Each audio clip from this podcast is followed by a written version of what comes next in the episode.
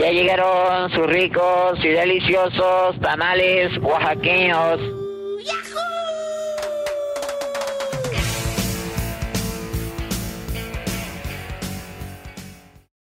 Bienvenidos al Atolito. Hoy tenemos al invitado más especial que hemos tenido hasta ahora, ya de planta en leyendas legendarias, de planta en qué fue de ellos, y me cuentan mis amigos de Juárez que ya desde antes toda una celebridad de la radio. Tenemos aquí al Borre con nosotros. ¿Cómo estás, Borre? ¿Qué tranza, carnales? No, muy bien. ¿Y tú, mi Mauricio? Muy bien, muy bien. Aquí, ya sabes. Oye, ¿cómo está eso de que eras toda una celebridad de la radio en Juárez? no, no era una celebridad, güey, pero sí, este, sí creo y, y, sí me atrevo a decir que cambió un poco el rumbo musical de la estación en la que trabajaba. Mira, ya, ya eso es bastante. Sí, güey, este, pero no, siempre, nunca me he considerado una celebridad, güey, pero está bonito que la gente reconozca tu trabajo, ¿no? Se siente bonito. Fíjate que el, el hermano de Rodrigo, uno de, de los participantes de la Guajolota, nos mandó decir que él quería que nos contaras qué tan cierto es que te explotaban a full en la radio en Juárez, que, que, casi que vivías ahí en la estación. Ajá, sí, güey, es que, mira, cuando yo entré a, es que yo entré a la IMER, ¿no? Al Listo Mexicano de Radio, pero en la parte de acá de Ciudad Juárez, y este, yo entré como, como continuista, para la gente, yo sé que tú sabes, mi Mauricio, pero para la gente que no sepa, el continuista puede ser el que pone las pautas comerciales, güey. O sea, yo era el que les arruinaba la música, ¿no? Entonces, entré ahí, güey, y luego después de un año de haber estado ahí, eh, yo les, les, renuncié porque tuve un problema con un güey de México. Uno de los, de los jefes de allá, güey, tuve un problema con él. Eh, se me pasó de lanza, la neta, me dijo ahí cosas, me mandó a saludar a mi mamá, ¿no? Y yo me emputé, güey, y le dije, mira, güey, si te tuviera... De hecho, se llama Mauricio, güey. y le dije, mira, Mauricio, si yo lo tuviera aquí enfrente y usted me dijera lo que me acaba de decir, ya le hubiera soltado una cachetada. Así le dije. Y me colgó, güey, y yo en chinga salí corriendo a la oficina de mi jefa y le dije, pasó esto, esto y esto, ¿no? Para que no le vengan a contar cosas malas de mí. Llegué, güey, le dije eso y en eso sonó el teléfono de, la, de, la, de mi jefa. Y era este güey, ¿no? Lo puso en altavoz y me empezó a decir un chingo de cosas. Y cuando, cuando se empezó a pasar otra vez de la raya, mi jefa le dijo, eh, cuida lo que estás diciendo porque te tenemos en altavoz y aquí está Mario, nos vino a contar lo que pasó. Y este güey se súper emputó, ¿no? Se enojó. y este, eh, hablamos con la jefa de él y la jefa de él así de que, ay, no, ya no le hagan caso, no andan metiendo en problemas y que no ¿no? Entonces, cuando les dije que ya les iba a renunciar, me dijeron que me querían ofrecer el puesto de programador, que yo era el que ponía la, música, ¿no? Entonces, este, ahí ya me empecé a meter un poquito más leyendo en la radio. Y después de eso, güey, duré un año y me dijeron que se iba a romper la plaza de programador, que, que fuera buscando otro trabajo, güey, y en chinga conseguí otro en un canal de televisión local. Huevo. Pero pinche acá de esos de, de máster, ¿no, güey? O sea, que nada más andas picando así un botón, metiendo cosas, güey, y estaba súper aburrido, güey, me aburrí un chingo. Entonces, este, después de eso, güey. Eso fíjate que eh, la gente no lo sabe, pero la tele puede ser o muy divertida o muy aburrida dependiendo del rol en el que estás. Sí, güey. Yo estuve en máster, güey. Y a la gente que hace máster, mis respetos, güey. Yo no volvería a hacer máster en mi perra vida, güey estás súper aburrido, eres el primero en llegar al canal, está horrible, güey. Pero bueno, ya después de, de, eso, güey, eh, la gerente que estaba en ese momento me dijo que, que, no se iba a abrir, que se iba a abrir la plaza de, de programación junto con la continuidad. O sea, ya va a ser el continuista programador al, al par.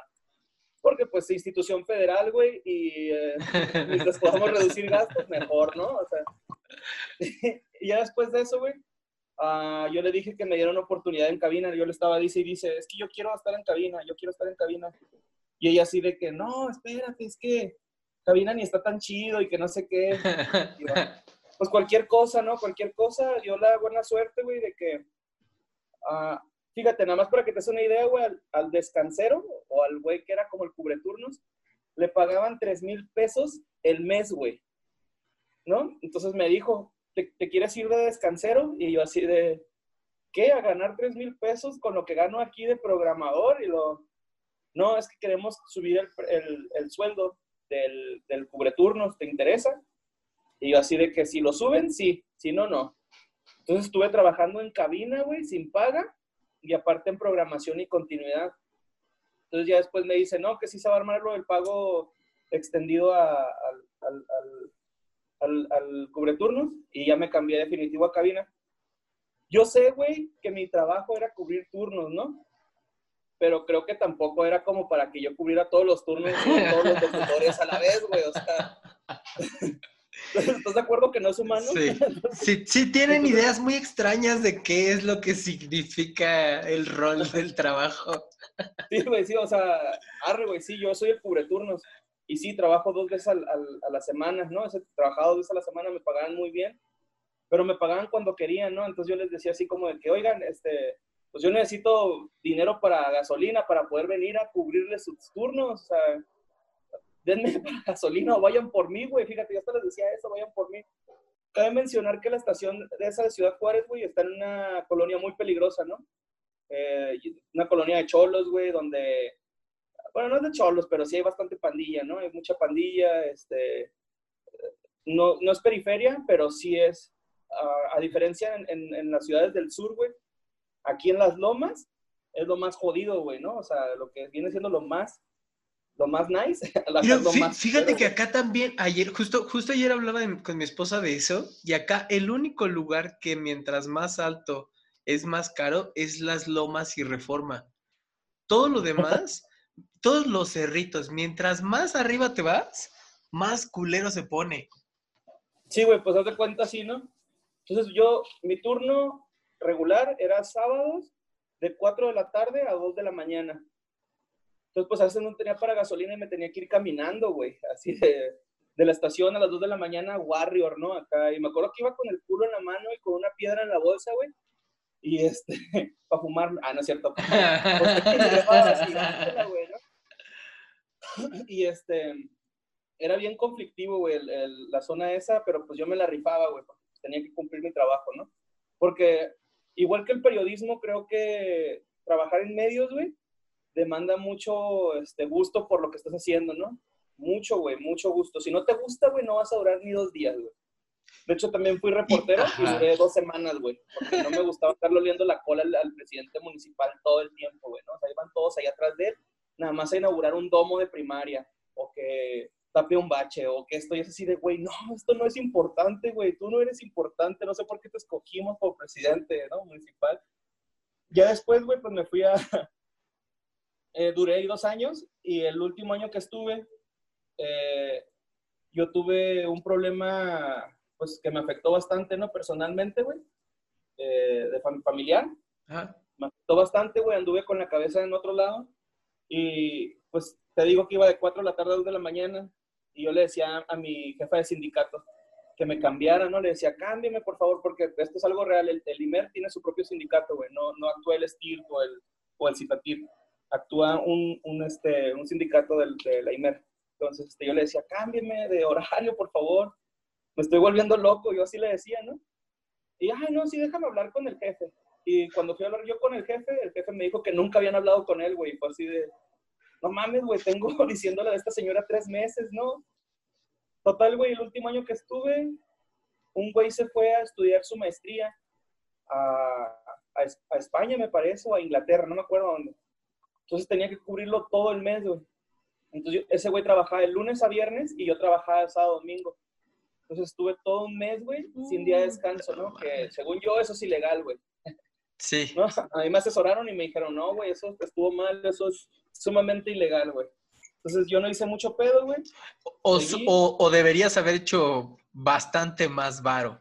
O sea. Sí, ah, exacto. Arre, pues páguenme más y arre, güey, con mucho gusto, pero pero no, el sueldo, era el mismo porque mi, mi, mi, uh, mi puesto era el cubreturnos, ¿no? Entonces ya después, güey, este, yo les dije que ya no, les dije, no, pues ya estuvo, y me dijeron, no, pues, ¿qué crees? Que se va a ir otro locutor y vas a tener que cubrirlo también a él. Entonces yo era que iba de 9 de la noche a 2 de la mañana y luego entraba a las 6 de la mañana. Entonces me quedaba dormida ahí en la cabina, güey, ¿no? Me quedaba ahí. o sea, básicamente eres Toño Esquinca de Juárez. Ándale, güey. Simón, así, güey. Estuve como dos meses, tres. Y al último llegó este güey y yo así de que, ay, al fin voy a descansar. Y uno de los locutores de la tarde agarró vacaciones y otra vez a jalar en la tarde, ¿no? Entonces andaba así, güey, dos de la mañana salía y luego a la tarde, güey, y luego dos de la, en la mañana y así, ¿no? Y hasta que se dieron cuenta un día, güey, que me tocaba ir a las seis y no me levanté, güey, o sea, del, del, cansancio, ¿no? Ya no me levanté y, y, de hecho, pues yo pienso que uno como jefe lo que hubiera hecho, güey, era haberme dicho, no, güey, ¿sabes qué? Te vamos a bajar las horas.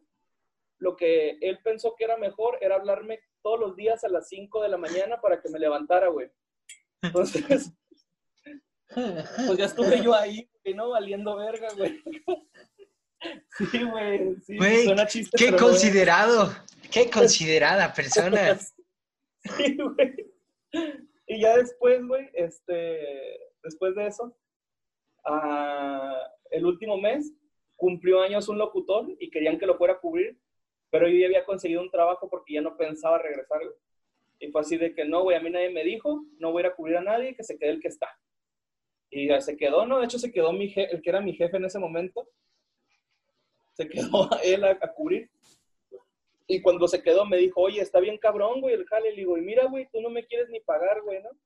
Entonces, este, ya después eh, yo decidí salir de ahí, güey, pero la verdad es que yo ahí en órbita, güey, en el 106.7, aprendí un chingo, güey. Tuve compañeros excelentes, tuve gente muy bonita que, que este, que la neta se preocupaba, güey, por, por mi trabajo, por mi futuro, me, aconsejaban, me decían qué hacer, güey.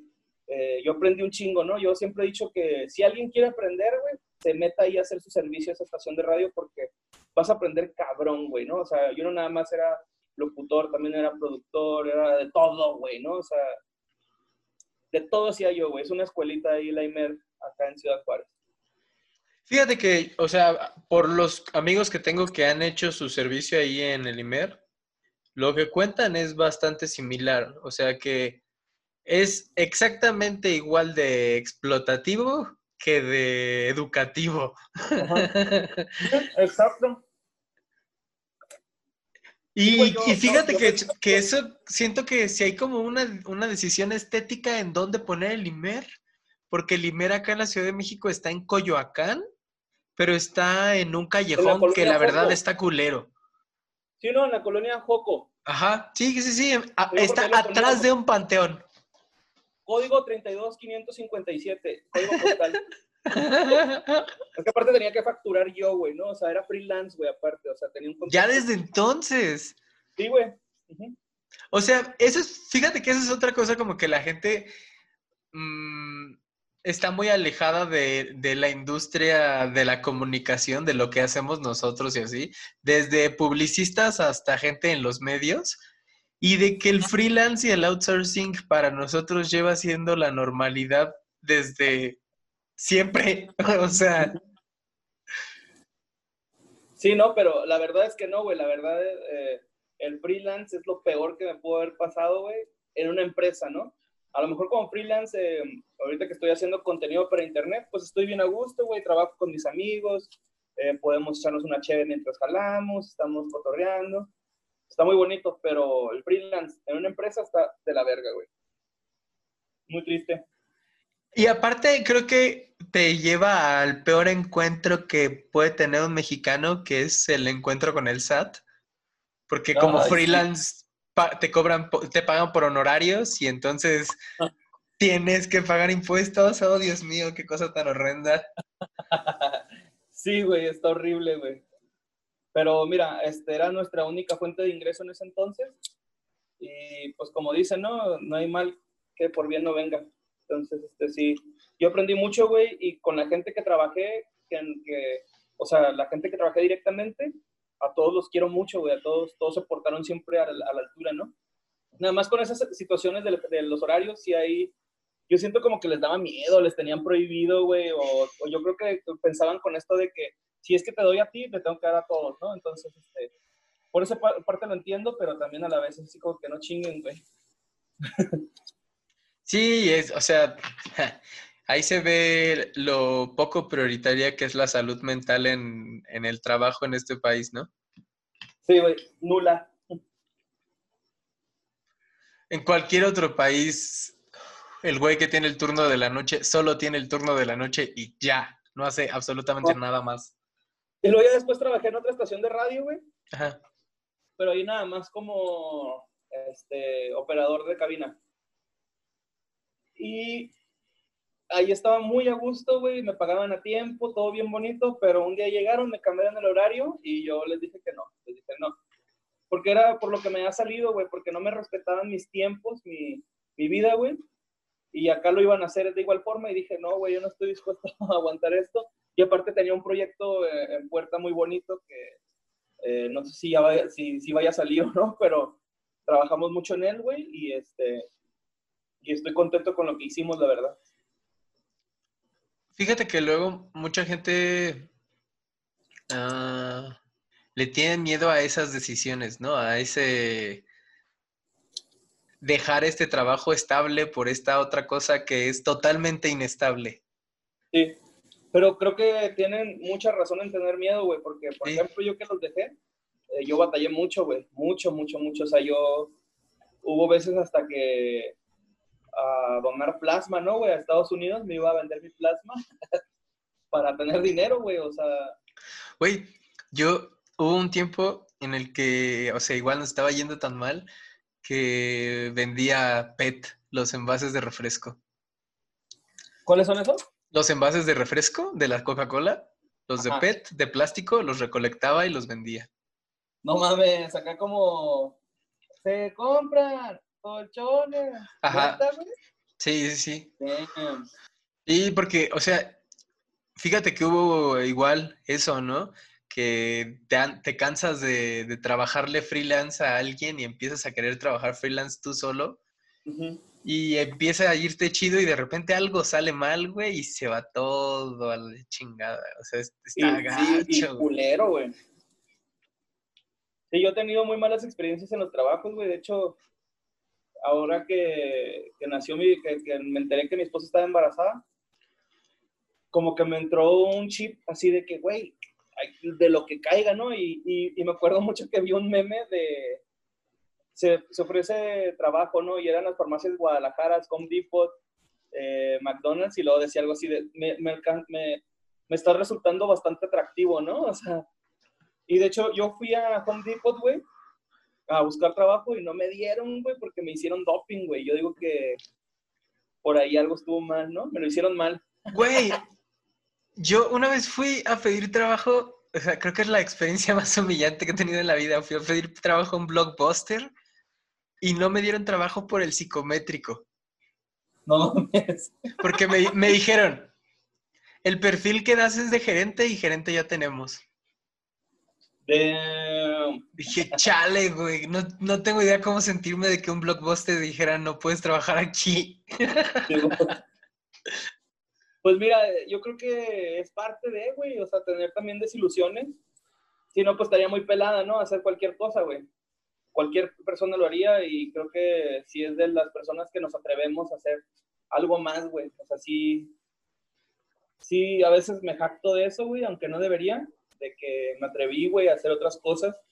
Sobre todo porque, o sea, yo mi éxito, güey, al Chile, sí se lo debo a mis compañeros de leyendas y de late night, güey, porque esos güeyes te debían plaquear, güey, y en vez de decirte, pues búscate ya un jale, te decían no, güey, y no. Y por ejemplo, Badía, güey, era muy así de que ojalá y no te den ese trabajo, güey, porque tú no eres para ese trabajo, ¿no?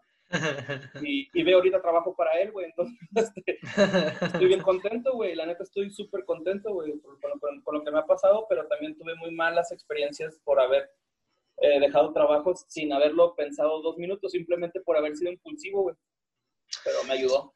Fíjate que ese tema ha sido medio recurrente en el atolito. Con varios de los invitados hemos hablado acerca de cómo hay, yo estoy leyendo ahorita un autor que se llama Stanislav Grof, que para Albert Hoffman, en el inventor del LSD, él dijo que si, eh, si él es el padre del LSD, el LSD Hoffman es el, el padrino.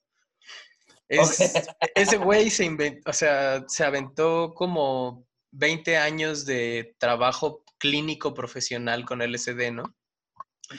Y tiene un trabajo que hace con su esposa que se llama Emergencias Espirituales, donde habla de que hay un momento en la vida de las personas que todo se rompe, así ya, no, no ves para dónde. Y que ese momento o te estructura a ser como, como el resto de una, de una u otra forma, o te permite crecer espiritualmente y ser quien realmente eres, ¿no? Sí, güey, de hecho, ah, yo batallaba mucho, güey, porque pues yo cuando ya dije, ya, ya estuvo de trabajo, porque mi último trabajo fue en una agencia de publicidad. Entonces llega mi jefe, güey, que en paz descanse, y este, me dice, ¿sabes qué, güey? Yo era editor de video, güey, de su agencia. Y me dice, ¿sabes qué, güey? Ahorita no tengo nada de video, güey, y eres muy bueno. Dame chance, güey, un mes a, a que te vayas y regreses el próximo mes, güey, ¿cómo ves? Y yo así de puta madre, güey, me acababa de casar, güey, tenía un mes, güey, de casado, ¿no? O sea, imagínate, un mes de casado y llega tu esposo y te dice, ya no tengo jale, güey, ¿no? Entonces, este, pues tuve que salirme de ahí. Pero mi intención nunca fue regresar, güey, fue ya más bien así de que ya, güey, por mi lado, güey, ¿no? Y, y, de hecho, como ahí aprendí bastante, dije, pues hago mi agencia de publicidad.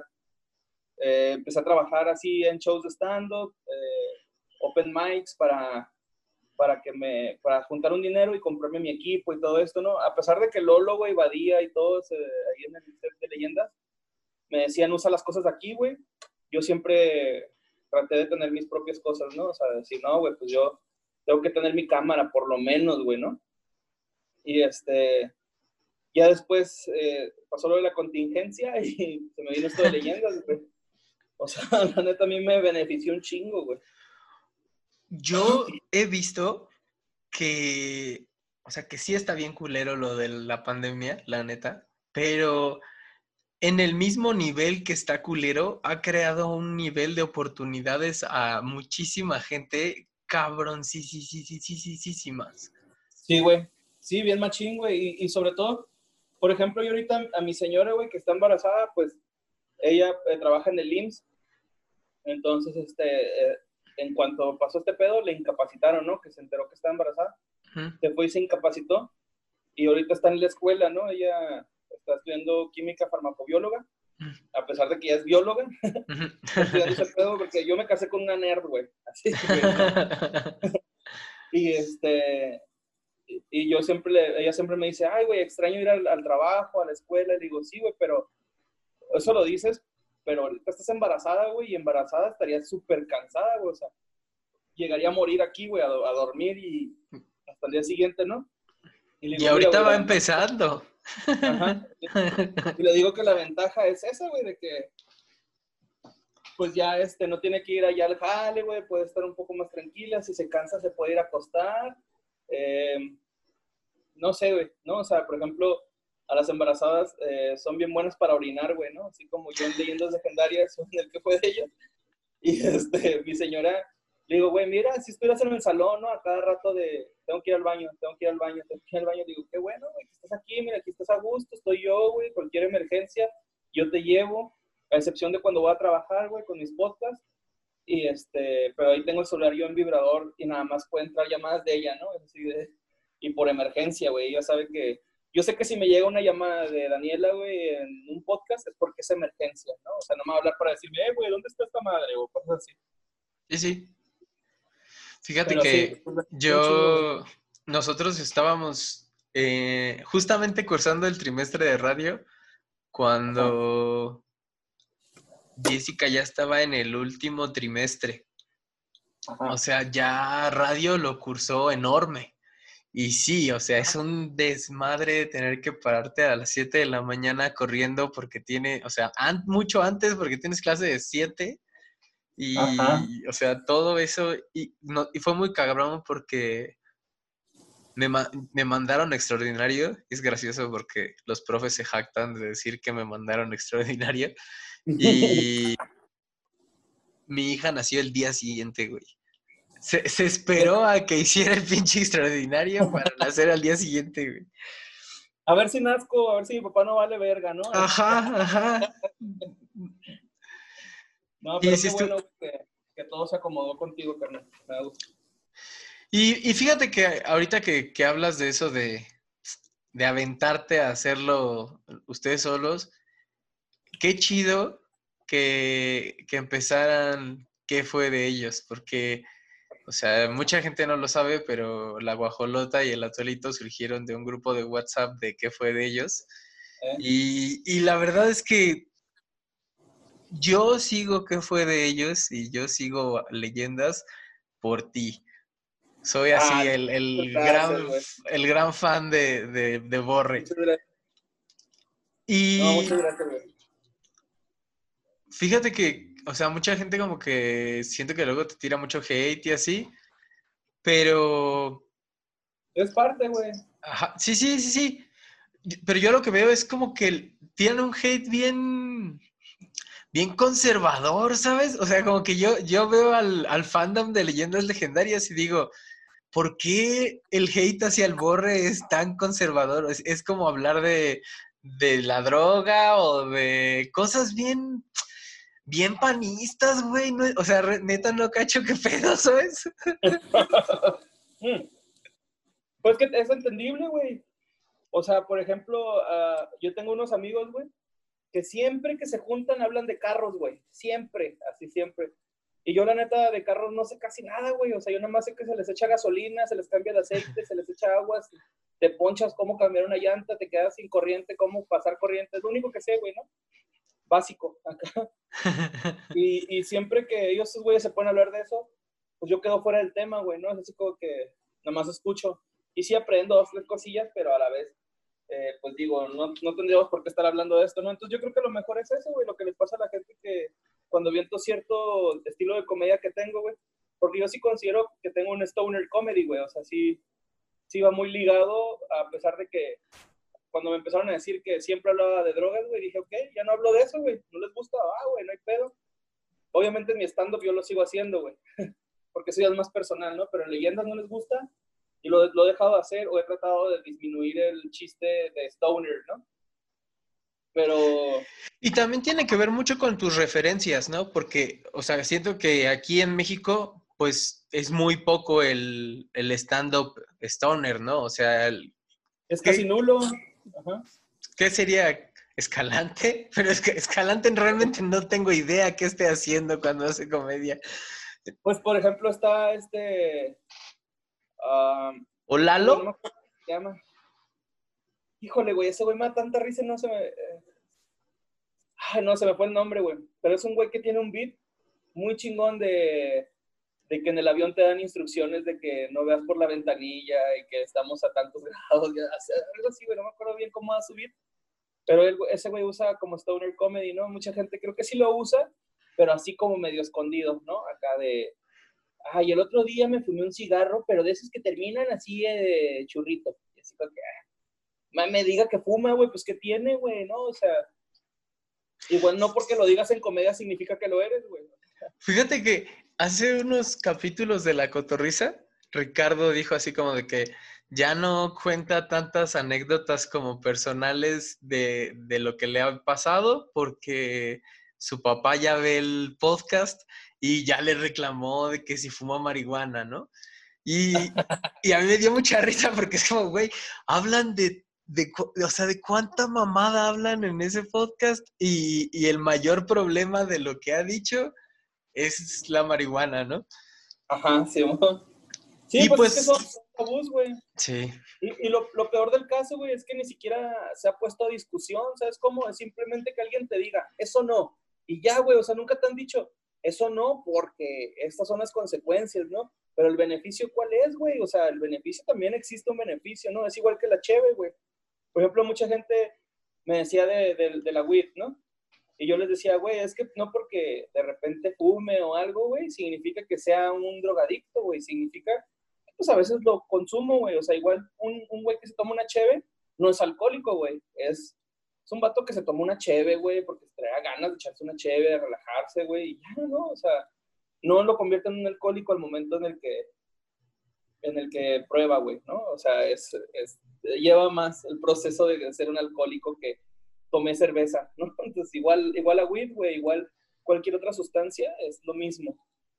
Es que siento que es como, como con cualquier arma, ¿no? Como con cualquier descubrimiento científico, que, que el descubrimiento científico está ahí y ya, y, y, los demás decidimos si darle como una perspectiva buena o, o mala, ¿no? Y creo que, que, con las sustancias pasa, pasa mucho eso, ¿no? Porque pues eso que estaba platicándote ahorita de, de Stanislav Grof, o sea, no es lo mismo decir, ah, me voy a echar un cuadro porque me voy a ir a un rave, a aventarte una sesión de psicoterapia de, con 300 micras de LSD porque tienes estrés postraumático, ¿sabes? O sea, son cosas como bien distintas. Sí, exacto, güey. Entonces, este, a, a mí, la verdad, yo al, al principio me ondeaba mucho, güey. Decía, chingado, güey, ¿cómo le hago, güey, no? Para que la gente, pues, eh, uh, sepa qué onda con mi comedia y así. Ya después dije, güey, pues, ¿qué tal si me dejo de preocupar y hago comedia, pues, más que les agrade, ¿no? O sea, no me cuesta nada, güey, la neta, güey. O sea, e igual si se presta mucho la ocasión, puedo hacerlo, güey. Por ejemplo, hay veces que Badía así me dice así de que, ¿qué crees que haya traído este güey encima? Y ya le digo, ah, no, pues esto, ¿no? O sea, pero ya no digo, ah, esto me pasó, porque luego la gente piensa que sí me pasó, güey, o que, o que fue algo muy malo, ¿no? Lo que, lo que hice y bla, bla, güey. Pero... Sí, sí. El chistecito de la paloma, ¿no? Por ejemplo, lo de la paloma, güey ese pedo, este, yo no lo hice, güey, lo hizo un amigo mío, ¿no? O sea, pero pues obviamente que si en el podcast lo cuento así como que, es que un amigo mío, pues la gente va a decir, ah, Simón, Simón, un amigo, ¿no?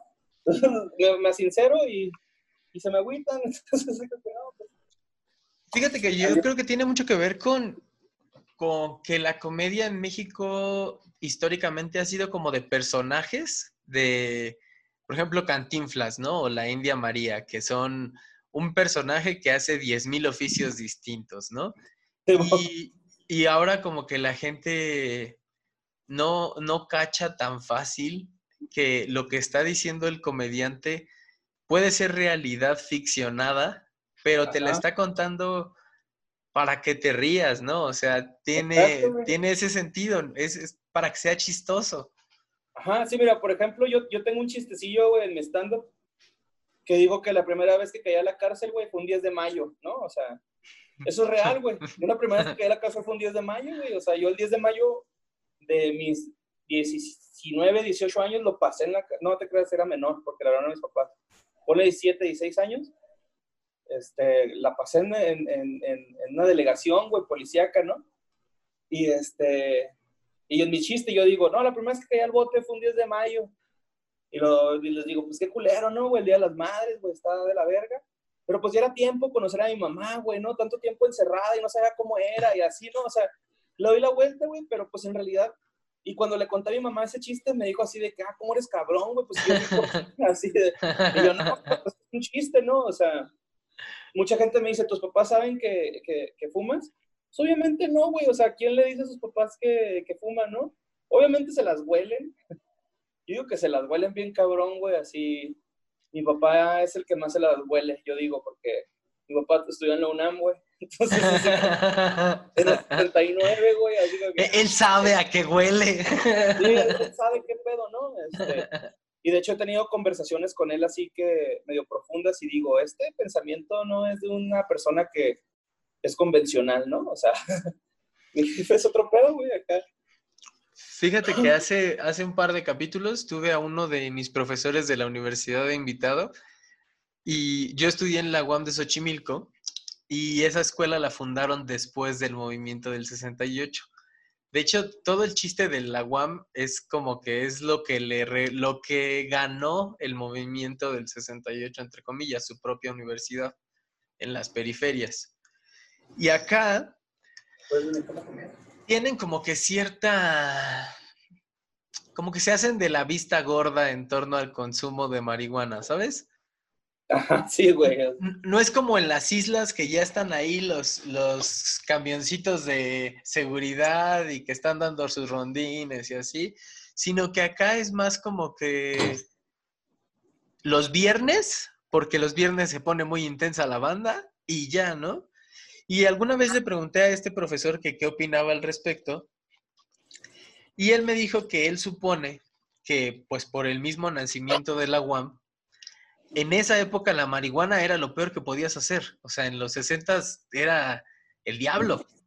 Ajá. Y, y lo que piensa la UAM en ese sentido, cuando él, él me cuenta, es que prefiero que estén aquí seguros a que los vayan a desaparecer allá afuera nada más porque traen un porrito. Es, ese, es, ese es mi discurso, güey. Yo mi discurso lo manejo de eso, güey, de que a mí se me hace imposible, güey, que a una persona le den 10 años de cárcel, güey, por traer un gallo, ¿no? Es así como que, güey, no, güey, el vato lo trae para su consumo, güey. Eh, no creo, güey, que un, un dealer, güey, se vaya con un gallo por persona a, a repartir, ¿no? O sea, ay, no, voy con nomás con uno por si me agarran y decir que es mío, ¿no? Claro que no, güey. Subes tres sus bolsas. Ay, ay, ay, no es cierto. Pero No, sí, y este, aparte, o sea, los dealers los topan los policías, ya saben qué onda, toman ahí su cuota. Sí, no, eso está medio feo, güey, de el, el pedo de, pues de que sea así, ¿no, güey? Tan, tan estricto y siendo que hay muchos países que lo han eh, regularizado, o legalizado y, y sigue habiendo conflictos, ¿no? Es así de, güey, no seas ignorante, güey, también en, en estas cosas te puedes informar. Ay, güey, perdón. Así como te informas en, este, en otras cosas, de estas maneras también te puedes informar, güey, y, y también decir, ah, güey, pues ya probé, no me gustó, es válido, güey, ¿no? O sea, yo me acuerdo que cuando yo estaba chiquillo, güey, que iba a entrar a la secundaria, a mí en, en la primaria me dieron muchas pláticas antidrogas, güey, así de más, ¿no? Y ahí me daba un chingo de miedo llegar a la secundaria y que alguien me ofreciera droga, güey, ¿no? Era así de... Güey, en mi vida pasó eso, güey, a mí me pasó hasta la universidad, ¿no? Casi, güey, recién- la prepa, güey. Sí, No en toda mi vida esperando esas drogas gratis. ¿No te acuerdas también este pánico que hubo con el Halloween, no? De que decían que había drogas en los dulces, así de, ah, ah, ¿quién ¿No a les pasó? Allá de los tatuajes esos que se, son temporales. De los de Jena. Ajá. No, no, no, de los que son como de papel, que les pones agua ok. y se te pega. Sí, man, sí, man. Acá empezó la paranoia de que esos traían LSD. No, ma. Ajá. No, pues eso es desinformación, ¿no, güey? O sea, también como puede haber desinformación en, en, en ciertos temas, pues también en el del consumo de cualquier cosa. Ay. De cualquier, perdón. De cualquier cosa, ¿no? Puede haber este desinformación, güey. O sea, la neta, yo creo que sí deberían de, de investigar tantito, ¿no? Y, y sí entiendo, güey, que la gente de repente se saque de onda con estos temas, güey. Es, es normal, güey. O sea, es muy, muy normal, güey, porque nos han estado diciendo que es malo y malo y malo y luego lo haces y es así que, güey, te están dice y dice y lo estás haciendo, o sea, arre, güey, pero pues creo que hace- consumimos cosas peores, ¿no? O sea, Sí. yo creo que... Salchichas del Walmart. Vikingos, ¿no, güey? Ajá. Me chingo un vikingo, güey, no me voy a andar acá chingando un gallo, pues ¿por qué no? Un vikingo y una maruchan, ¿cómo no? Sí, vos, con esas madres reparan chingaderas, güey. y fíjate no que, que ahí, eso, eso del humor stoner creo que sí es importante, pues, que vaya entrando, ¿no? Porque creo que, que por ejemplo, a Duncan Trussell ahora con Midnight Gospel, yo, yo no conocía su comedia hasta que conocí la, la serie de Netflix, ¿no? Y me empecé a ver como que sus gags de comedia y así. Y casi toda su comedia es sobre drogas, ¿no?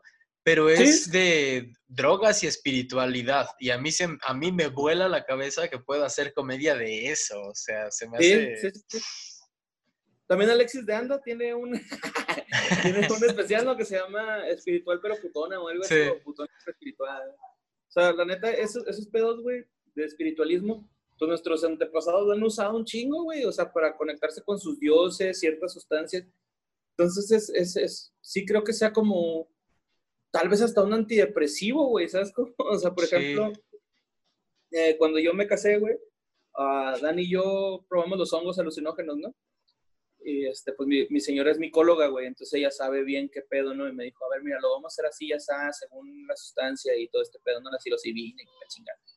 Lo hicimos, güey, y te juro que yo tuve una especie de encuentro, pero también a la vez así como de que, ok, la estoy regando en esto, ¿no? Por ejemplo, yo pensé mucho en una sobrinita mía que uh, sufre como déficit de atención y, y, y y mi hermana, güey, yo la veo que, ella así como que batalla con eso, pero yo a la vez le digo, no, güey, es que yo también lo tengo, ¿no? O sea, yo también lo tuve. Y así como la tratan, me trataban a mí, y para mí era muy doloroso que me trataran de esa forma, ¿no, güey? O sea, entonces yo le digo así de que, no, güey, es que lo que tú tienes que hacer es comprender, güey, comprenderla a ella, ¿no? Y yo me acuerdo que esa vez hasta lloré, güey, así de que, ah, güey, mi sobrina, güey, ¿no? Así me puse muy triste, güey, esa vez, güey. Y yo quiero mucho a mis sobrinos, güey. Mi familia para mí es lo principal en esta vida, güey, ¿no? O sea, yo no soy desatendido a mi familia. A veces sí, güey, porque pues me ocupo y se me olvida, pero la mayor parte del tiempo quiero estar presente para ellos, güey. Y de hecho mis, mis hermanas a veces tienen algún conflicto y yo trato de ayudarlas, igual de igual forma ella, mis papás igual, ¿no? O sea, yo creo que también eso tiene que, mucho que ver con con tu consumo, güey, de, de dónde vengas, ¿no? Porque, por ejemplo, yo, la neta, güey, nunca he visto a mis papás pelearse, güey. Yo nunca he visto que, eh, afortunadamente, nunca carecimos de nada, güey. O sea, este, siempre fuimos, eh, pues, un nivel medio, ¿no? Clase media o algo así por el estilo, güey. Yo siempre me, me clasificaba como vulgar nice, güey, porque era el, el, más naquillo de mi, de mi colonia, güey, ¿no? Pero en una colonia fresilla, un fraccionamiento fresilla, ¿no? Y así como que es que yo soy un vulgar nice, güey. O sea, yo soy un vato que sí, güey. Mucha gente, de hecho, yo le decía mucho a mis compas, es que yo estoy en esa línea delgada, güey, entre soy, no soy tan fresón para juntarme con los fresas, pero no soy tan barrio para juntarme de los de barrio, güey. Está en un punto medio, ¿no? Era así como que, que sí. comprendía los dos mundos a la perfección, güey, acá. Y, y, y, me jacto mucho de eso, güey. Y yo creo que también por eso mi comedia gusta, porque sé cómo llegar a los dos, güey. ¿Sabes cómo? O sea, Fíjate no que, que, que, se me hace importante, o sea, esto, esto que dices, ¿no? De que tu vida ha estado, entre comillas, chido, porque hay un tabú bien grande de que la gente nada más se droga para evadirse y porque su vida está culera y que pobrecitos, ¿no? Y, y cuando yo tuve la presentación de la tesis, la, una de las sinodales terminó y hubo, antes de la mía, un par de tesis sobre, una sobre niños en situación de calle y otra sobre niños que nacieron en la cárcel, ¿no? Y está buena, ¿eh? Sí, sí. Y mi maestra les dijo que eran muy buenas investigaciones, pero que quizás como investigadores sociales deberíamos empezar a voltear a ver a las lomas y no nada más a las calles y empezar Ajá. a ver en los lugares de los ricos y, y, y esas casas como de, de, poder económico y adquisitivo, donde está pasando lo mismo, ¿no? O sea, de una u otra forma también tienen abandono y, y esas cosas, o incluso esas familias que no lo tienen y de todas maneras el morro pues termina siendo el dealer de, la, de, de, las, de los compas, ¿no? Porque es el que puede ir o así. De hecho, yo todos los, a los que conozco, güey, que son dealers, casi todos son de una posición económica bien, güey. O sea, es muy poquito los que conozco que son así de otra posición, ¿no? Que no sea esa. O sea, es porque, pues bueno, güey, pues cada quien hace su lucha, ¿no? O sea, obviamente no apoyo ese tipo de, trabajos, güey, pero pues, a fin de cuentas están haciendo algo porque se le hizo más pelada, ¿no? Que estudiar una carrera, hay más dinero, güey. Vamos a ser realistas, güey, todos buscamos el dinero, güey, ¿no? O sea, buscamos una estabilidad económica segura, güey, y pues hay gente que no la puede encontrar en un trabajo normal, güey, la neta, güey. Güey, Está muy culero, yo, pero así es.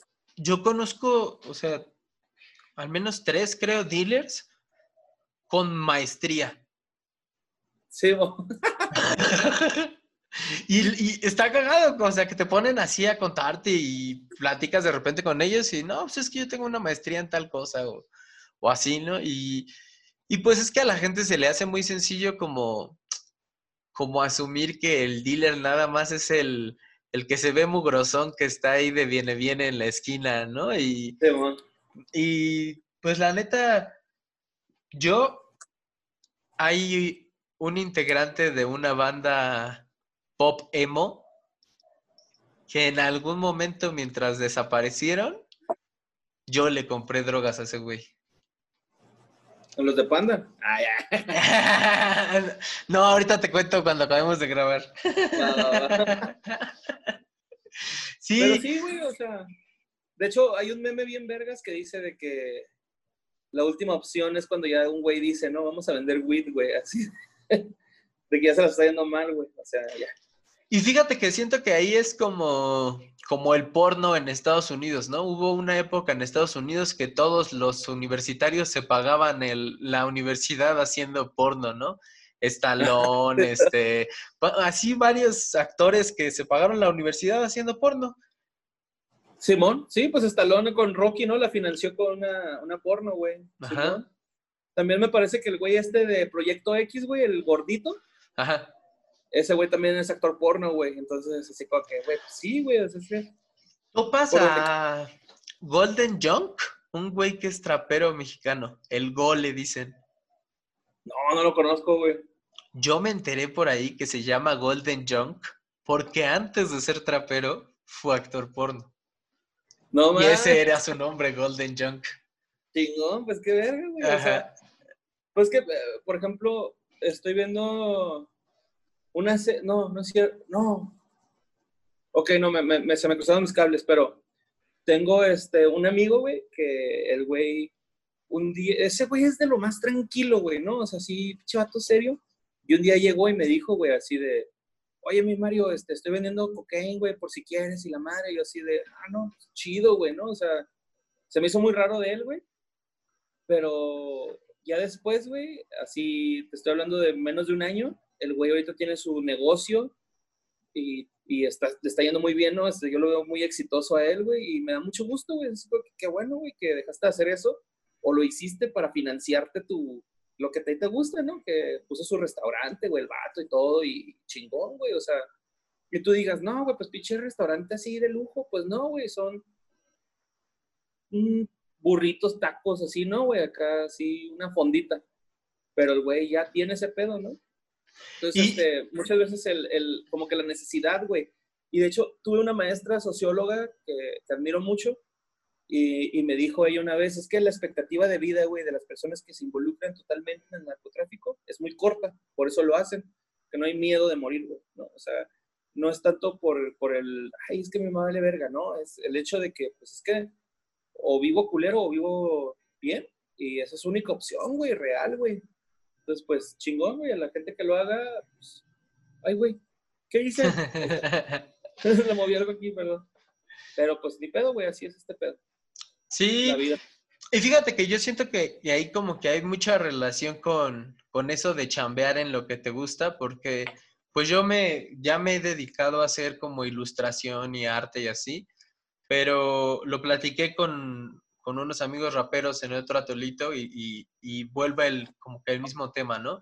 Muchas veces uno está este, haciendo lo que le gusta y aparte está chambeando, ¿no? Aparte está en, en una agencia o está en otras cosas, ¿no? Porque al final de ahí tiene que salir para esto que sí me gusta. Sí, güey. No, fíjate que yo, ahorita con lo que te decía, güey, de que yo tomaba decisiones muy impulsivas, ¿no? Así de, ay, a la verga mi jale, güey, yo dedicar lo que me gusta. Yo batallaba un chingo, güey, o sea, yo sí era ya de que ya estaba fuera de mi casa, güey, sin mis jefes, y yo iba con mi jefe así de que le vengo a dar un sablazo, ¿no? me hace paro, ¿no? O sea, no tendrá una ayuda, de rato se lo pago, que me llegue un dinero y siempre me apoyó un chingo, güey, así económicamente. Esa es mi ventaja, güey, que pues mi papá, él estuvo bien cabrón, güey, al pie del cañón, ¿no? O sea, obviamente con, con regaños, ¿no? Así de que, es que ya consigues un trabajo, pues por eso andas pidiendo dinero y bla, bla.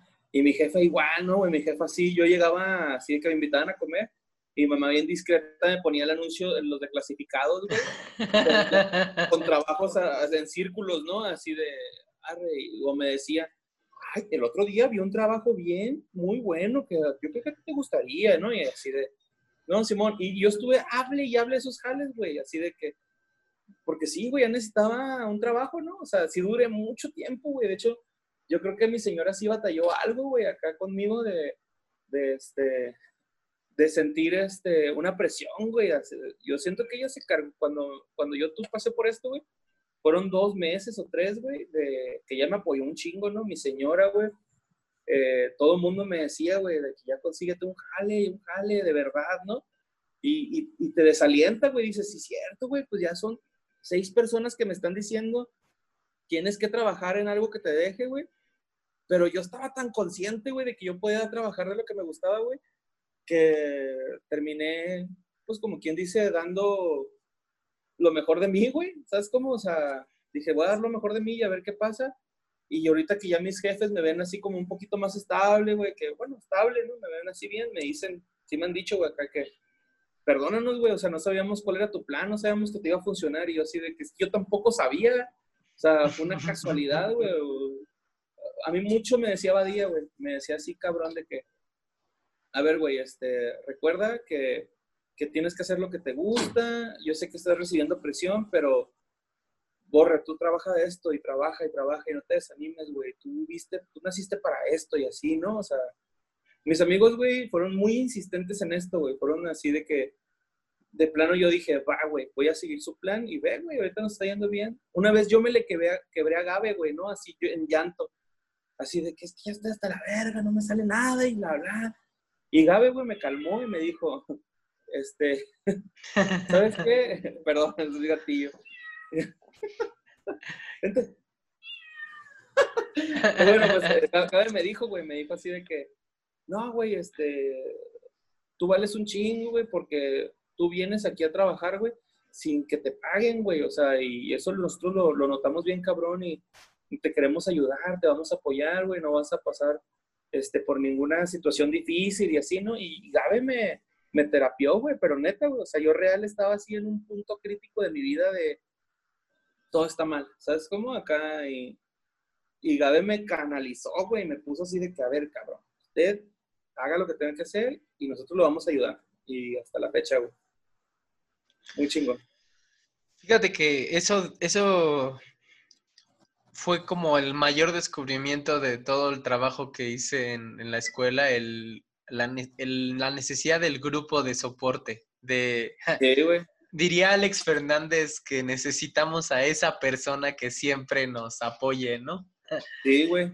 Porque luego ya son los, o sea, por más que sepamos hacer un chingo de cosas y así, porque yo veo por la experiencia que, cuentas que en cables y en técnicas y en cosas de audio, ah, eres un crack. O sea, simple y sencillamente ya por el tiempo de trabajo, sabes manejar mezcladoras, este, todo, de todo tipo de cosas para... De perdida tienes una noción, ¿no? O sea, sí, sí, sí. Digo, porque pues, eh, pues no sé usarla al 100% una mezcladora, pero sé para qué sirve cada cosa, sé que, que es un canal, una ganancia, un reverb, todo eso, ¿no, güey? Así Meter este, música, sacar música, hacer los fades. Sí, sí, güey, es todo, es todo un, este, un pedo. A ver, déjame meter esta...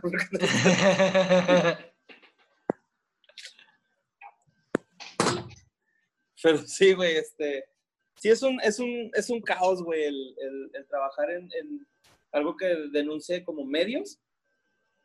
Está bien cabrón, güey, pero es bien satisfactorio cuando te empieza a ir chido, güey. Y, y, o sea, y fíjate, no, ahora, pues les produce Lolo, ¿no? Pero cuando estaban en el late night, o sea, yo insisto, se nota que hay una producción de televisión, no hay una producción de youtubers. Es televisión totalmente, tres cámaras, tienes floor manager, tienes todo pasando ahí al mismo tiempo. y eso es un Tania era nuestra floor manager, güey. Ajá. Tania era nuestra floor manager. Ranferi, eh, que es un gran amigo, güey, Ranferi, él, está, eh, él estaba como en el switcher, pero en realidad era el director de escena, ¿no? Él estaba con el otro güey de, de, cámaras, güey, con un este, MP3, un MP3, un este, manos libres, diciéndose, güey. Eh, güey, la cámara esta está mal acomodada, acomódala, te voy a cambiar por mientras a la 1 y bla, bla, ¿no? Era un pinche, un caos, güey, que disfrutábamos mucho, güey. Y sobre todo porque había cortes, ¿no? Entre cada sección. Entonces, en esos cortes movíamos cámaras, movíamos este, props, hacíamos todo, güey, todo, todo, todo, todo, güey. Y, y, este, escribir el guion, güey, era lo más chingón, ¿no? Nos juntábamos todos los martes, güey. Escribíamos guion, nos quedaba bien perro siempre. pero sí nos quedaba bonito, según yo, güey. Este, Lolo siempre fue el head writer, que vendría siendo pues como que el que daba, era el filtro, ¿no? Supremo, acá. De repente nos cambiaba cosas, este, que mejoraba. Nunca, güey, en el late night yo tuve algún pedo así de, ah, güey, no, esto no me gustó, güey, no era así, ¿no? O, un pedo creativo, güey, porque nunca fue para empeorar el chiste, güey, siempre fue para mejorar las cosas, güey, ¿no? O sea, yo creo que trabajar con estos güeyes a mí me ayudó un chingo, güey, y sobre todo porque ellos, te digo, güey, o sea, yo creo estos güeyes estarían haciendo comedia unos cinco años, yo tenía dos, güey, uno. Entonces, este, yo cuando me di cuenta que íbamos por la misma sintonía, no me despegué, güey, de ahí. Ya, fue ahí donde dije, ahí, aquí me quedó, güey, vale verga lo demás, ¿no? O sea, y mi mamá me decía mucho, ay, ahí vas a lo, del, a lo del late night con el buen día. Ni siquiera era badía, era buen día, ¿no? Ahí vas con el late night con buen día. Y luego, no, es badía, mamá. Y lo, ah. ay, nomás este, estás yendo a gastar gasolina y así. Yo es de, jefa, espérese, esta madre, yo le tengo fe y así. No, güey, o sea, es, es bien, siento que no lo comprende la gente hasta que empieza a pasar, ¿no?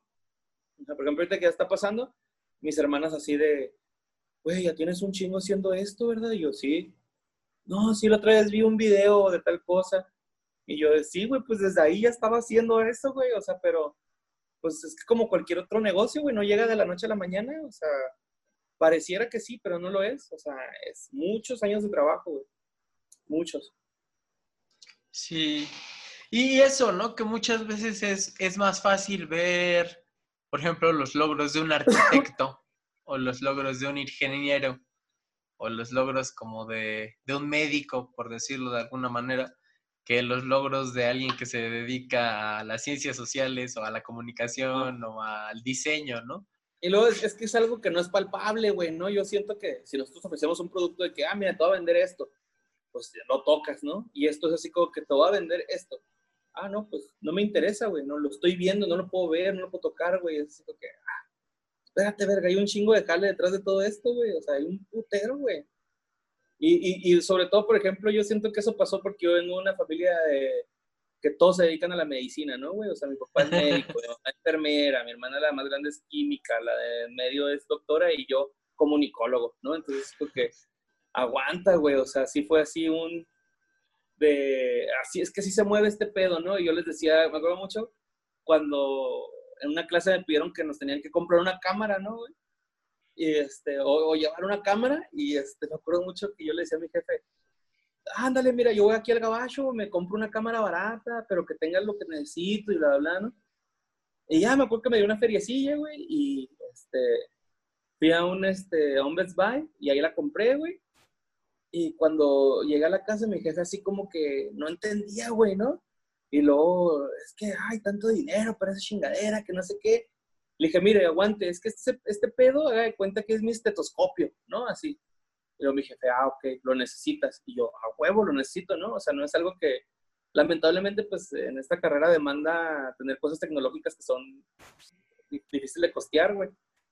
Pero, este, afortunadamente, digo, güey, yo tuve un jefe, güey, que me apoyó un chingo, güey, o sea, viéndome valer verga, pero el güey así de, no, así, yo, yo está haciendo que le como que, ahí viene este güey, chingado, eso es como pero no, güey, mi jefe, mis jefes me apoyaron un chingo, pero sí también fue un chingo de caos, güey, en el pedo de, uh, consíguete un trabajo, no va a funcionar, haz otra cosa, ya ponte a trabajar, haces, pero es, en realidad estaba trabajando, güey, simplemente pues yo le quería dar por mi lado, ¿no? Porque igual como dices tú, eh, yo trabajaba en radio, pero a la par hacía stand-up, ¿no? Y a la par hacía late night, entonces era así como que, Simón, me pagan acá, pero acá no, pero todo el mundo va a dejar de ir acá, güey, o sea, en un momento va a despegar esto, y fue lo que pasó.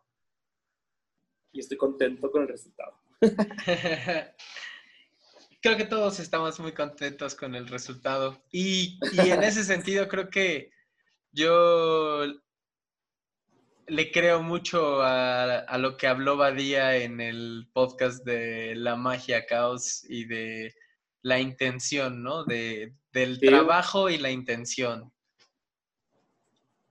Sí, sí, sí. De hecho, este, hace poquito en el que fue de ellos, ¿no? Badía dijo algo así de que cuando te topas con el grupo perfecto de personas, güey, este, vas a poder chambear más a gusto, ¿no? Y eso nos pasó a nosotros, güey. Nosotros somos un grupo de 16 personas, que las 16 personas trabajamos, güey.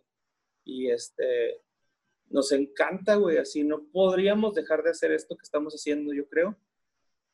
A lo mejor en, en, algún futuro, güey, eh, producir, ¿no? Porque pues sí estoy consciente de que en algún momento vamos a ser viejos, güey, y va a valer verga todo esto. Pero por el momento lo estoy disfrutando, güey. Es eso, disfrutar y este, en algún momento producir o o hacer otra cosa, ¿no? Por ejemplo, el otro día le decía a mi señora, güey, hijo, güey, estamos escuchando batallas de rap. Y le digo, güey, creo que podría ser rap. ¿Sabes y luego me dice, no, güey, ya, basta. Y le digo, güey, ahí está Donald Glover, güey, ¿no? Donald Glover es estando pero, güey, luego es su productor, luego actor, luego Childish Gambino y un chingo de cosas, güey. Dices, güey, pues ese güey pudo, ¿por qué yo no, no? Y, y, te vas poniendo la vara más alta, güey, cada vez. Y no creo que lo haga, güey, eso de rapear, pero a lo mejor y si hago dos, tres rolas, ¿no? Así de, ah, como sketch. Tal vez le, le agarro, tal vez no, güey. O sea, no estoy tampoco eh, así de que, no, yo nomás podcast y stand-up. Ah, güey, a huevo que yo voy a hacer, por ejemplo, ando trabajando unos guiones de una miniserie que estoy haciendo, güey. También lo voy a producir, mi, mi meta es para el próximo año, el primero de enero, sale el primer capítulo, ¿no? Entonces, así como que, va, güey, vamos a darle tranquilo, este, pero bien, con el paso bien firme, ¿no, güey? Que diga, esto es lo que se va a hacer. Y ahí hay varios proyectos, güey. Tengo un chingo de proyectos, pero tampoco me quiero comer el mundo, ¿no? No, o sea, voy tranquilo porque ahorita, pues mi, mi familia me demanda, güey, ¿no? O sea, yo ahorita voy a ser papá y tengo que ver primero por ellos dos, güey. O sea, por mi señora y por mi bebé tengo que ver, definitivamente. Fíjate que creo que ahorita hay como una segunda, segundo renacimiento, porque veo a muchos, a muchas personas como tú y como yo que hacen muchas cosas distintas, ¿no? Yo hago pintura, escultura, grabado, hago el podcast, escribo, o sea, y, tú, tú haces comedia y todas esas cosas y creo que lo que está pasando es que nos en este momento Internet nos está permitiendo hacer lo que queramos. o sea, de muchas formas. Y nos estamos quitando de esas cadenas de los trabajos que existen, ¿sabes? O sea, como que estamos también empezando a crear nuevos trabajos.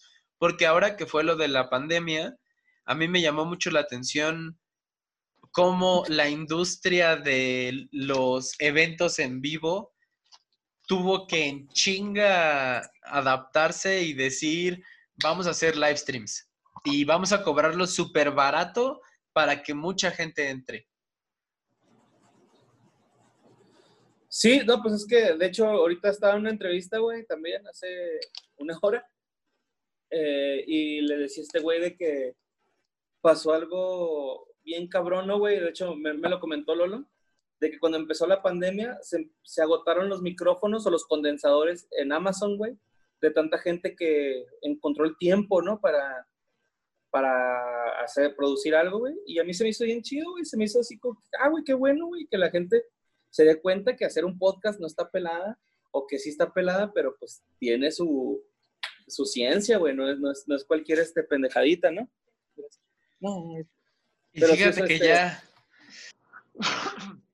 ya como la nota antropológica, yo siento que lo que pasó también fue que, que vieron como que tan, tan cerca el fin del mundo que, que todos quisieron contar su historia antes de que se cayera el avión, ¿no? O sea, sentarse y grabarlo. Sí, sí, es cierto, güey, está, está mamón pero sí tiene mucha lógica. Güey, no lo había pensado en eso, ¿eh? Simón. sí, ven que están ya valiendo verga y espérate, güey, puedo hacer algo más, ¿no? Sí. Sí.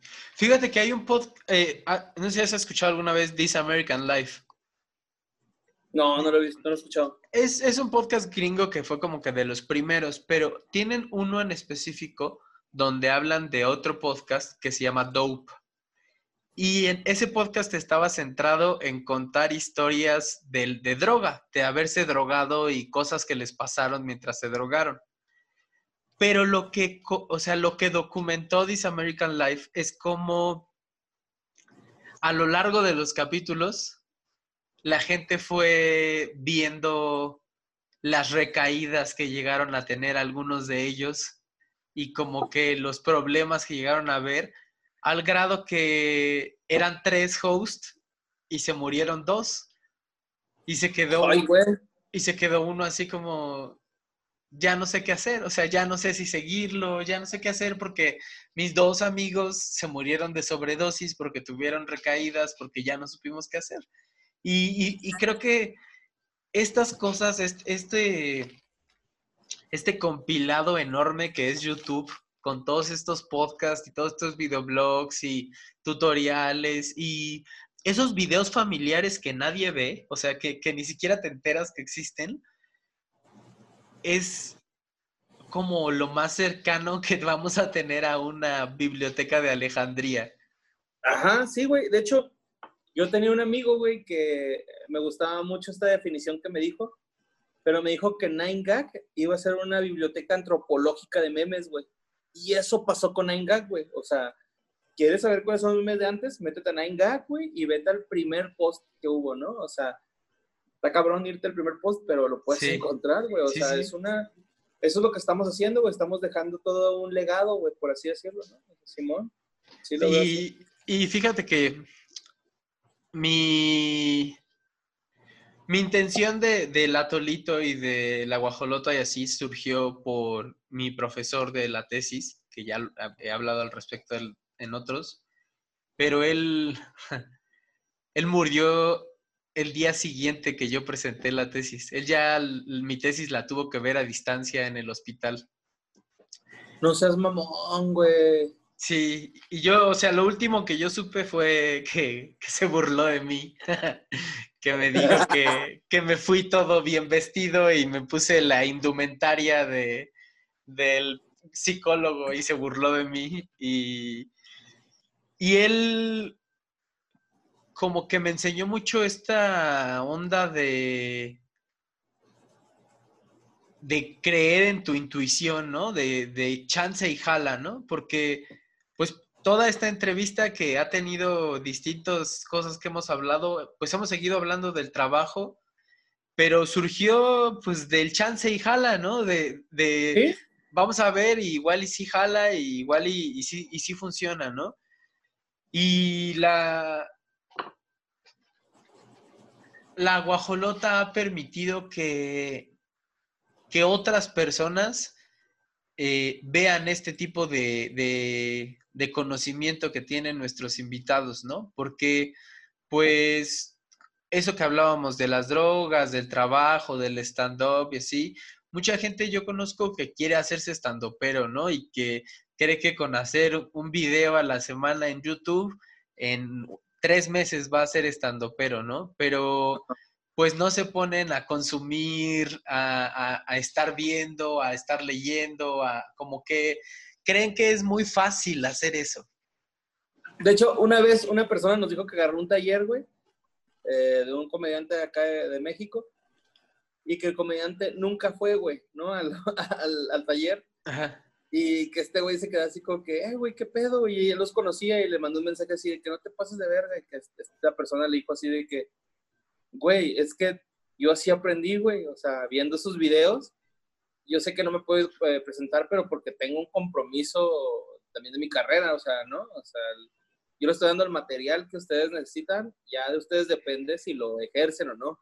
Y a mí se me hizo no tan acertado porque pues a huevo que si pagas un taller quieres ver al maestro que lo va a dar, ¿no?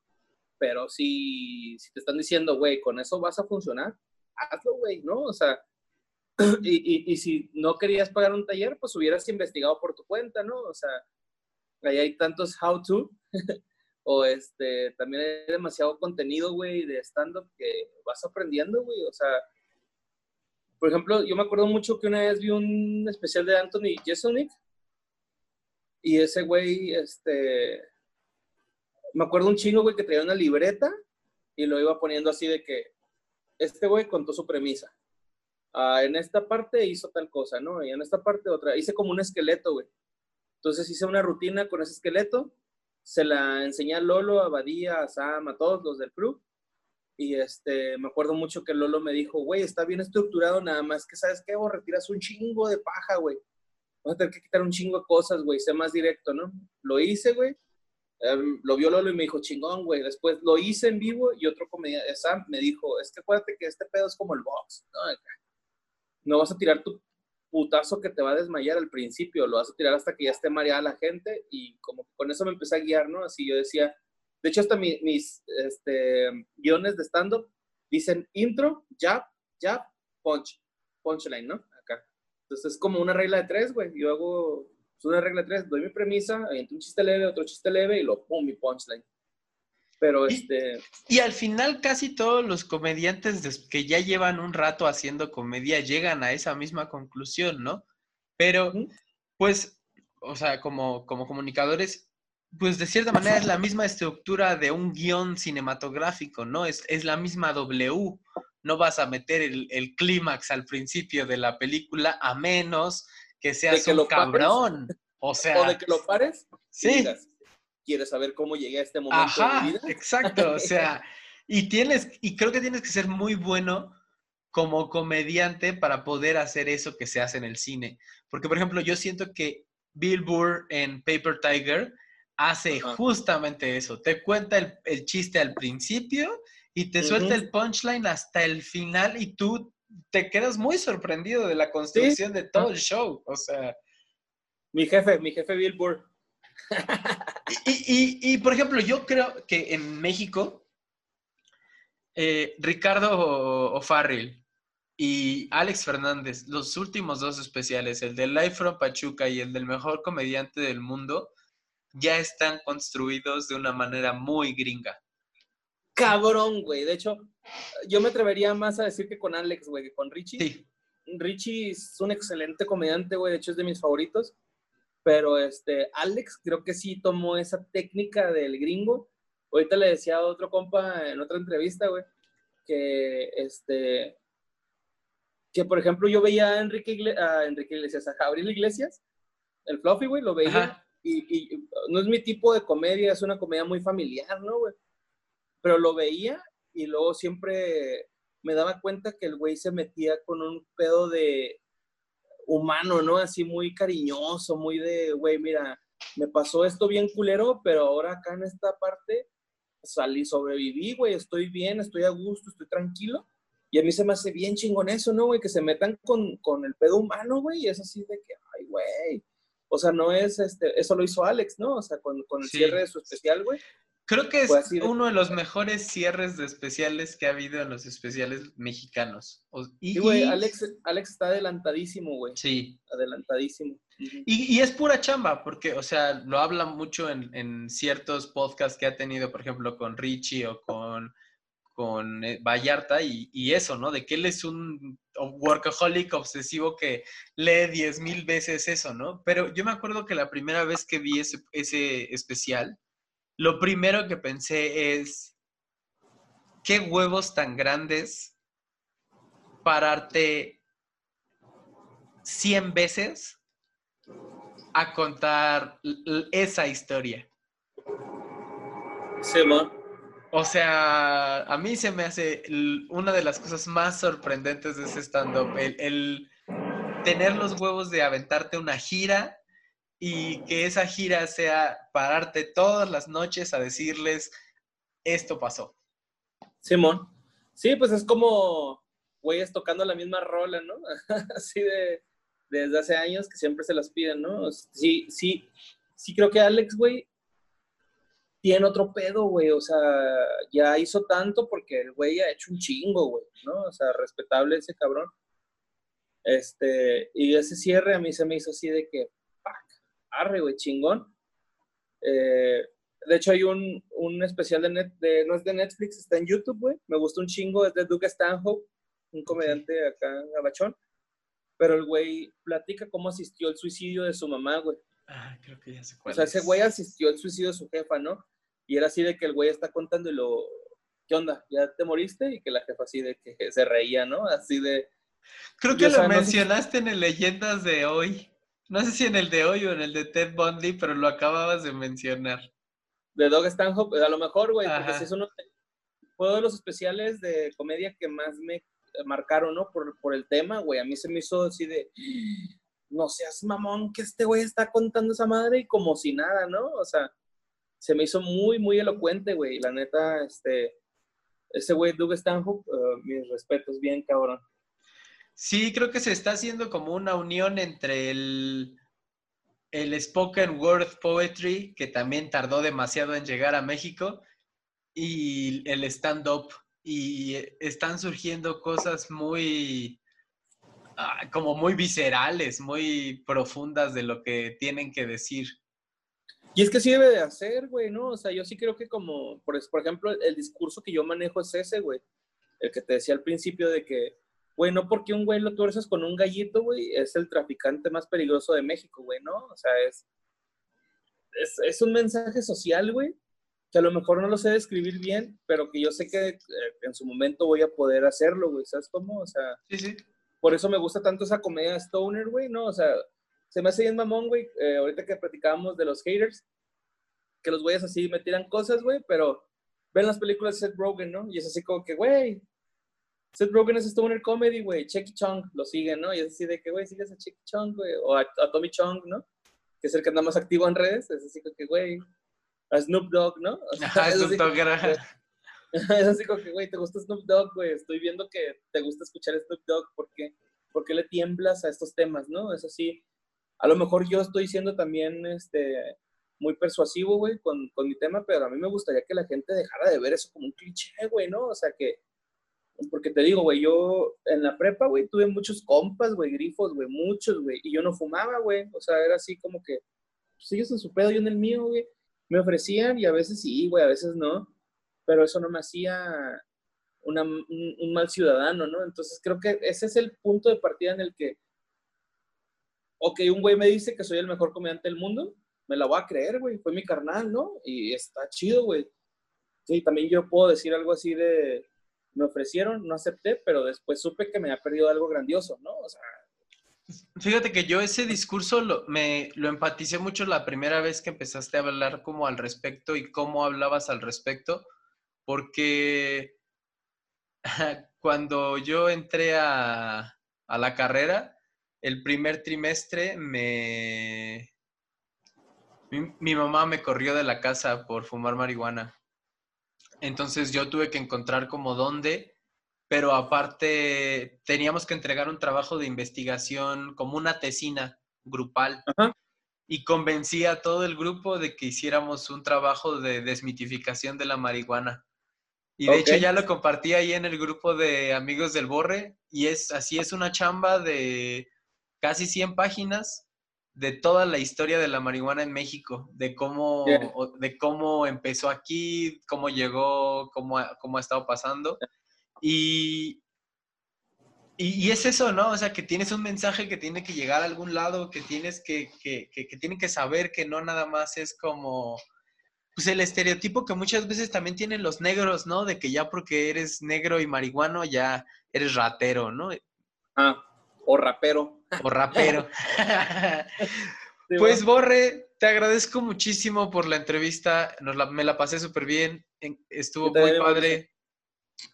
No sé qué, qué quieras agregar.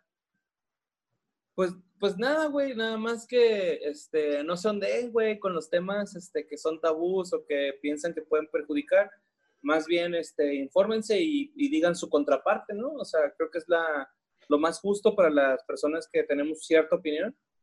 Creo que eso es lo fundamental, no decir, ah, no, mira, güey, esto está mal por esto y esto, y a ver si hay una réplica, ¿no? De, de- tal, si no, pues este, también es bien fundamentado, güey, y con eso estamos bien, pero infórmense, güey, el- los temas de cualquier tipo que los ofenda, güey. Yo creo que antes de decir me ofende, Deberían de investigar, güey, y decir, ah, ok, no debería ofenderme, o, o sí me ofende y te voy a decir mis razones, y muy válido, güey. Pero al momento de que son personas que nada más quieren estar chingando la verga, pues no, güey, no, o sea, ahí no. Este, yo también puedo chingar nada más la verga diciendo pendejadas, güey, pero no lo hago, güey, ¿no? O sea, entonces, este, es eso, güey. Sean un poquito más abiertos de mente. Eh, gracias por todo el apoyo que nos han dado, güey, a los de leyendas, a los del que fue de ellos, a Está Cagado, Hierbas y otras especies. De verdad, un chingo de gracias, güey. Los apreciamos un chingo, güey, y hacemos todo este contenido para ustedes con cariño. ¿no? Es eso lo que me gustaría agregar, güey, que los queremos un chingo, güey, a todos los que nos apoyan y vamos a ir trabajando por ustedes. Muchísimas gracias. No, gracias a ti, Mauricio, por la, la oportunidad, güey, aquí. Y qué chido que esto nació, güey, a partir del grupo de WhatsApp de que fue de ellos, güey. Qué chido, güey.